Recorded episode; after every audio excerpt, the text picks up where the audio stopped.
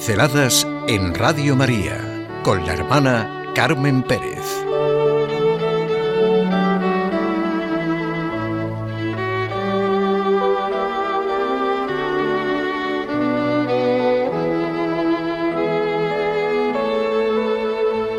¿Hay diferencia entre lo justo y lo injusto? La fe de siempre y el hombre de hoy es un libro del cardenal Danielú, teólogo del Concilio Vaticano II, dedicado a los fundamentos de la fe, a los problemas que atañen al hombre de hoy, al de siempre. Es completamente actual. Se ha perdido el norte incluso en cosas tan vitales como la necesidad de un derecho y una ley natural. ¿Cuál es la diferencia entre un tratado justo y otro injusto?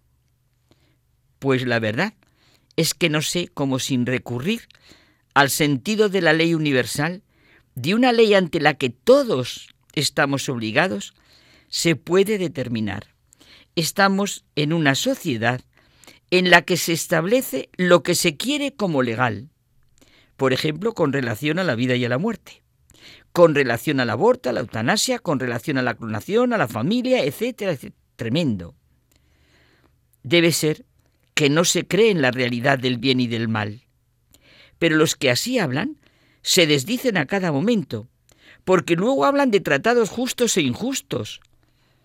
Podemos decir que no tiene mayor importancia el abismo que se ha creado entre legalidad y moralidad, entre lo que es legal y lo que realmente es bueno.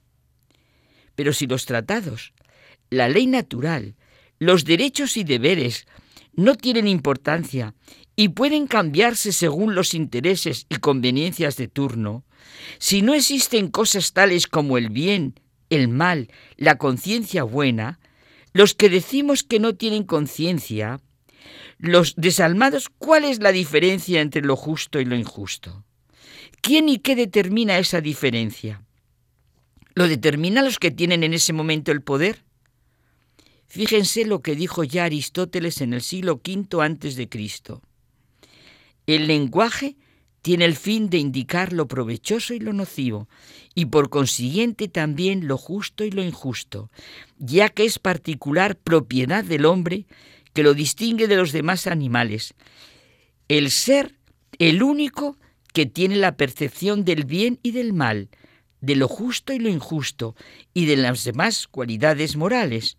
Ahora bien, la comunidad y participación de esos valores es lo que hace una familia y una ciudad-estado.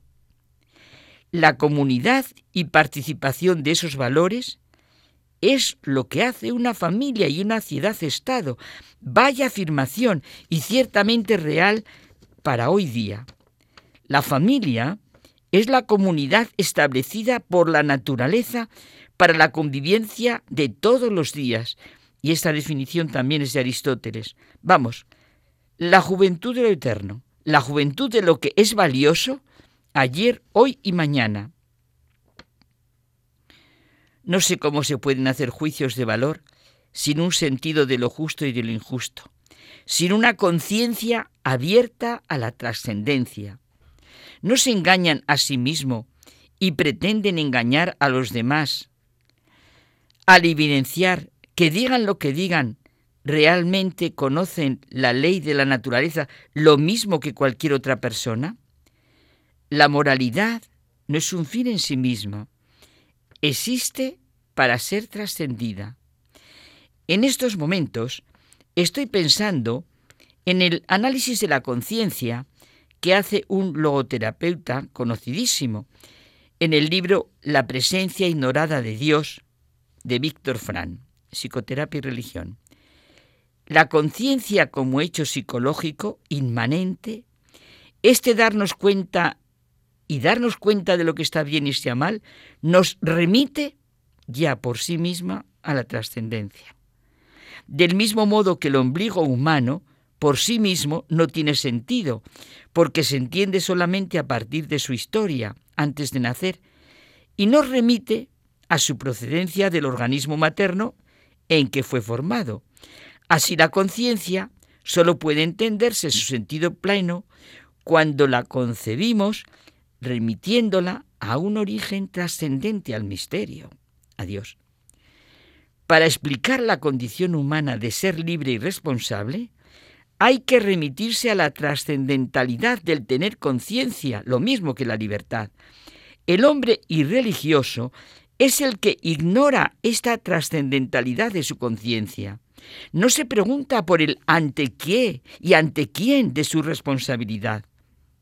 La revolución cultural del 68 usó con demasiada frecuencia la palabra represión tanto para hablar de la policía como de la moral. Esta identificación es escandalosa porque es confundir dos cosas que están en las antípodas la una con respecto a la otra.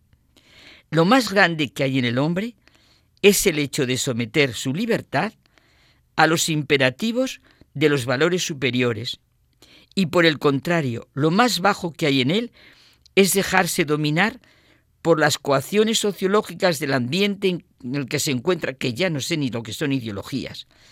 Lo que fundamenta la libertad es, como venimos diciendo, el reconocimiento de una trascendencia. Si se descarta la trascendencia, Dios, la última apelación está en los poderes humanos. Como dice Danielú, no existe peor amenaza para la libertad que un mundo en que el Estado, la sociedad, el soviet o los grupos macroeconómicos deciden sobre el bien y el mal. La garantía de la libertad está en Dios, en la apelación de los poderes humanos al tribunal divino por el que dichos poderes son y serán juzgados en última instancia. Todos los amos de los poderes humanos, sean los que sean, tienen que rendir cuentas a Dios que juzgará esos poderes que juzgará según sus obras. Claro que hay diferencia entre lo justo y lo injusto, y todos lo sabemos, y no hay posibilidad de convivencia familiar, social, política, industrial, sin lo justo y lo injusto.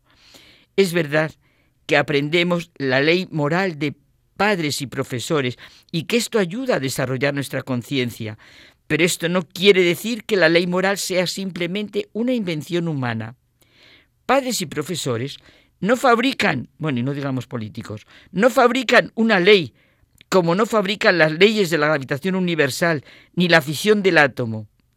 Costumbres y hábitos cambian con el tiempo. No lo realmente bueno o malo, lo justo y lo injusto. Claro que hay diferencia entre lo justo y lo injusto, hemos perdido los fundamentos que atañen realmente a lo que es la dignidad y riqueza de la persona.